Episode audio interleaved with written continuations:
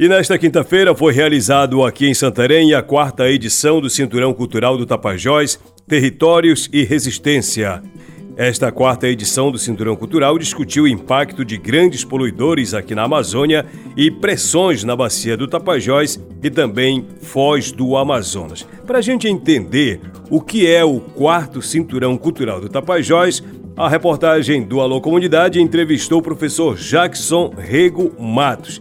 Ele é professor universitário, membro do Instituto Sebastião Tapajós, que participa também dos organizadores deste evento. Vamos clarear nossas ideias para a gente entender o que é e o que se discute no Cinturão Cultural do Tapajós.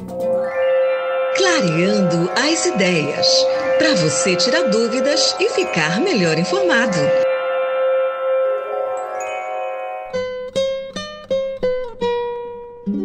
O Alô Comunidade conversa com o professor Jackson Rego Matos, professor da Universidade Federal do Oeste do Pará, também é da direção coordenação do Instituto Sebastião Tapajós e nós estamos aqui no Cinturão Tapajós, é o quarto, né? Quarto. O quarto. Tudo bem, professor? Bem-vindo ao programa Alô Comunidade. Explique pra gente o que é o quarto cinturão, que assunto se discute, quem participa, o que, que já rolou por aqui, mas explique pra gente primeiro o que é o evento. É. Então, o Cinturão Cultural do Tapajós, né, a gente está nessa quarta edição, é esse momento de mobilização, mas com essa temática né, ambiental, de populações, dessas questões das grandes poluidoras. Então, esse quarto agora, que é uma ação da UFOPA com o IST, Instituto Sebastião do com o NIERAC também, né, o Ministério Público e o Instituto Cabana do Tapajós, aí teve essa amplitude. Então a gente trouxe através da Corporation Accountability, e também a Árvore Água, né, que é um produzir o glossário é, é, de justiça climática. Então teve essa amplitude para a gente estar tá debatendo com o pessoal do Equador, da Colômbia, da Bolívia, né? Todas essas questões que são essas megas ameaças que às vezes a gente nem se percebe muito. Há a discussão sobre o petróleo na Foz. Aí dá aquela sensação de, oba, vamos resolver o problema da Amazônia. Aí vê o que os colegas do Equador estão vivendo lá por conta de o governo, em 1964, ter aberto para com né, outras Chevron, é, de, de explorar o petróleo. E agora que eles não podem, tiveram que sair, o, Equador está tendo que pagar uma é, é, é indenização milionária para eles saírem lá. Então, para a empresa sair. Então, são essas as situações que nós, do Tapajós, hoje, que estamos vivendo esse estrangulamento da floresta, do conhecimento, todo o envenenamento é, é, por agrotóxicos, e aí parece que o governo ainda quer embarcar mais nisso, liberando mais grana ainda para o agronegócio e menos para a agricultura familiar, enquanto que realmente quisesse mudar essa concepção em relação à sustentabilidade, tem que mudar nessa base, o investimento, para onde que está indo esse dinheiro, para que realmente a gente consiga dizer para o mundo, o Brasil vai e quer se transformar num país sustentável. Então, o cinturão cultural do Tapajós, que aí ah, daqui a gente já viu, tá, os colegas do Amazonas, da UFAM, podem criar o cinturão cultural do Amazonas, do Madeira, do Juruá, do Purus, de vários, do Tocantins. A ideia é a gente se articular, fortalecer essa, essa, esse debate para que a gente possa chegar na cúpula das, da, da, da, Amazônia que vai ter agora em Belém e na COP é, é 30 em 25, chegar lá e dizer a nossa pauta de reivindicação comum é essa em relação ao que queremos. Foi falado muito interessante. Os colegas do Amazonas parece que eles nos veem como um estado, o estado do Tapajós que é um fato. O estado do Tapajós ele existe na nossa cabeça, mas nós não temos um território para gerir. Então, essas questões todas a gente está debatendo e quem sabe não seja por aí a solução para a gente ter estados sustentáveis na Amazônia. Legal, para fechar, daqui do cinturão, quarto cinturão, sai o quê? Documento, reivindicação, propostas, demandas? É, a ideia é a gente ter essa articulação, por exemplo, com os colegas do Equador, da Bolívia, da Colômbia que estão aqui, do Amazonas, a gente buscar ter esse primeiro ponto, né? Quais são as nossas pautas comuns? E aí buscar esse processo de unificação envolvendo a UFOP, o IESPES que está aqui, outras universidades, e dizer, não, a partir de agora a gente tem um coletivo pensando qual é essa proposta do interior da Amazônia, que inclui outros estados que não estão sendo ouvidos. Belém está dominando o protagonismo da COP25. A gente precisa sair e levar esse diálogo para outros estados, outras regiões e saber o que é a especificidade de cada uma.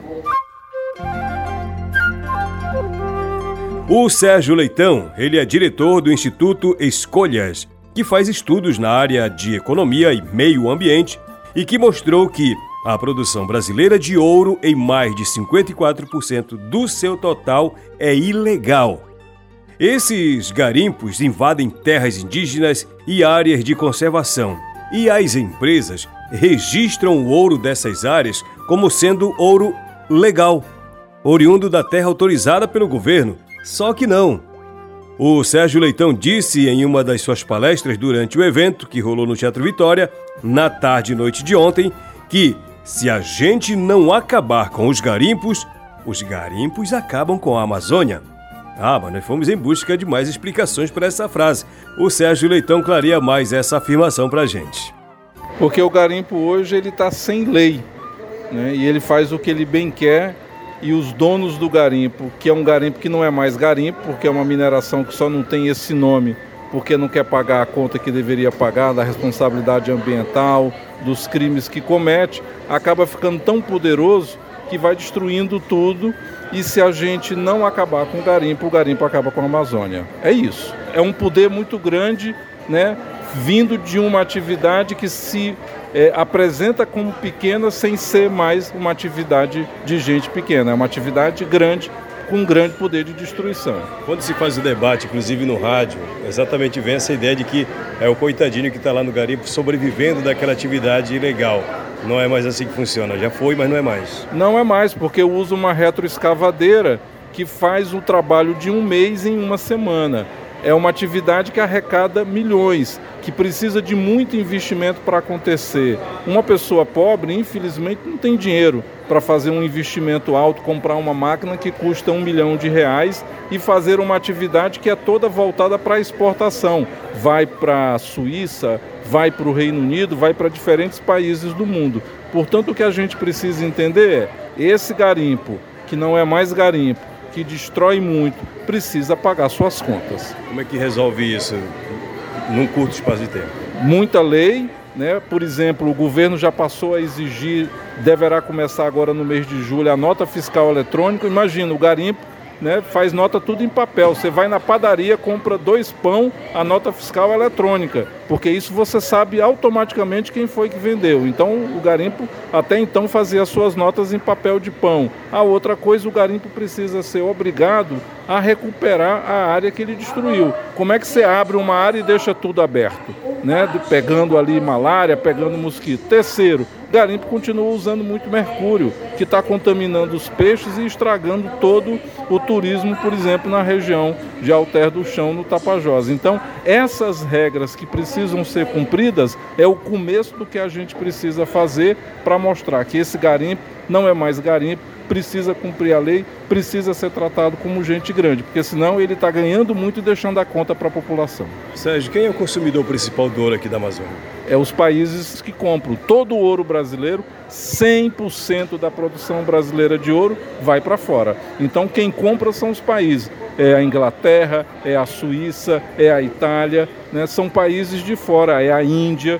Então o ouro brasileiro é para exportar. E a Patrícia Calil, ela integra o projeto Árvore e Água, que há 10 anos faz trabalho de ativismo ambiental nas redes sociais. Para quê? Para conscientizar a população para os maiores problemas que essa mesma população não discute e sofre um processo grande de lavagem verde, de publicidade de grandes poluidores, para não entender o que está em jogo na questão ambiental. Patrícia diz que o que está em pauta é um pouco disso que as empresas exploradoras da Amazônia passam a falsa ideia de que são empresas responsáveis ambientalmente falando e se valem de alguns termos que nem todo mundo sabe o que significa. Esse evento aqui que está acontecendo no Teatro Vitória, aqui no coração de Santarém, está discutindo um pouco sobre isso, sobre os grandes poluidores que nunca são citados e que sempre chegam com grandes informes publicitários mostrando como eles são legais e a gente não se organiza e entende todo, tudo que está por trás desse palavreado, às vezes um pouco obscuro, como o que é net zero. Aí a gente vê lá o relatório da Cargill, que ela é net zero, vê o relatório da JBS, o que é net zero. E net zero não é nada. Se a gente não entende que essas pessoas, essas empresas são grandes poluidores e precisam ser responsabilizadas e pararem de poluir, e pararem de fazer essa lavagem verde, e pararem de é, não explicar que elas estão inventando um termo para poderem poluir mais, quando no Acordo de Paris foi discutido para poluir menos, para reduzir as emissões. Então a gente cai nesses termos sem entender o que eles significam. E também foi lançado nesse evento um glossário bem ilustrado, com abordagens mais claras sobre o assunto. E a Patrícia conta pra gente sobre isso e como ter acesso a esse livro. O lançamento do glossário vem justamente para isso, para explicar termo por termo desse marketing verde e para a gente conseguir não ser vítima disso justamente daqui a dois anos, quando vai ter a COP30 em Belém e que todos os povos, comunidades ribeirinhas, povos indígenas, têm que estar instrumentalizados para poder debater de igual para igual e fazer a voz do Amazônida ser escutada. Agora há pouco, na terceira mesa, foi dito que o papel da universidade tem que ser mais ativo perante a tudo isso que está acontecendo, dos, dos grandes empreendimentos, explorar a Amazônia, assim, uma liberdade meio que, é, que preocupante. Agora, qual seria o papel da universidade? A sociedade tem culpa por desconhecer esses termos, esses documentos e deixam as empresas explorarem do seu jeito. Por que, que nós, sociedade, temos culpa em não saber desses termos?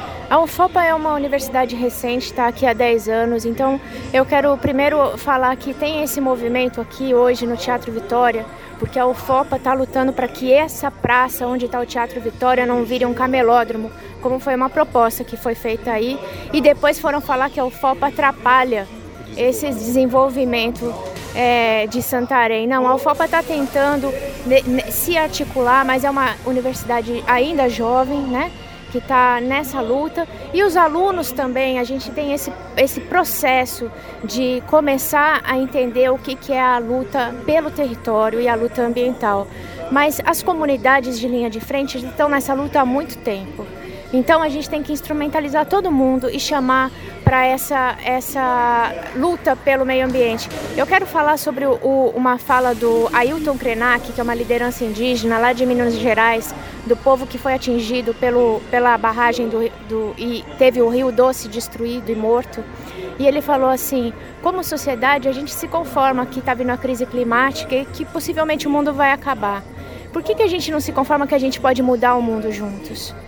Porque isso também é uma possibilidade. Se a gente falar, não, é proibido poluir, é proibido destruir árvore, é proibido jogar mercúrio no rio, porque a gente quer continuar aqui, a próxima geração é a próxima. A gente poderia mudar, mas enquanto a gente vai aceitando e aceitando o fim do mundo, é isso que a gente está batalhando por. Entendi. Patrícia, só falando do glossário, como ter acesso a esse livro? Eu dei uma olhadinha, ele é bem didático, bem ilustrado é, com histórias em quadrinho, me parece, né? Sim. Como é que eu tenho acesso? É, no Instagram, a gente tem um projeto Árvore Água, que é, é Instagram barra Árvore Água. Também tem a página arvoreagua.org, onde tem quadrinho por quadrinho desse já disponível e ilustrado em todas as línguas. Mas o livro inteiro, como, como, como livro trilingue, a proposta é que a gente consiga distribuir para pelo menos os estudantes aqui da rede pública, para a gente ter esse instrumentali instrumentalizar os jovens sobre esses termos antes da COP. Então, a, vamos batalhar muito por isso, para que isso aconteça.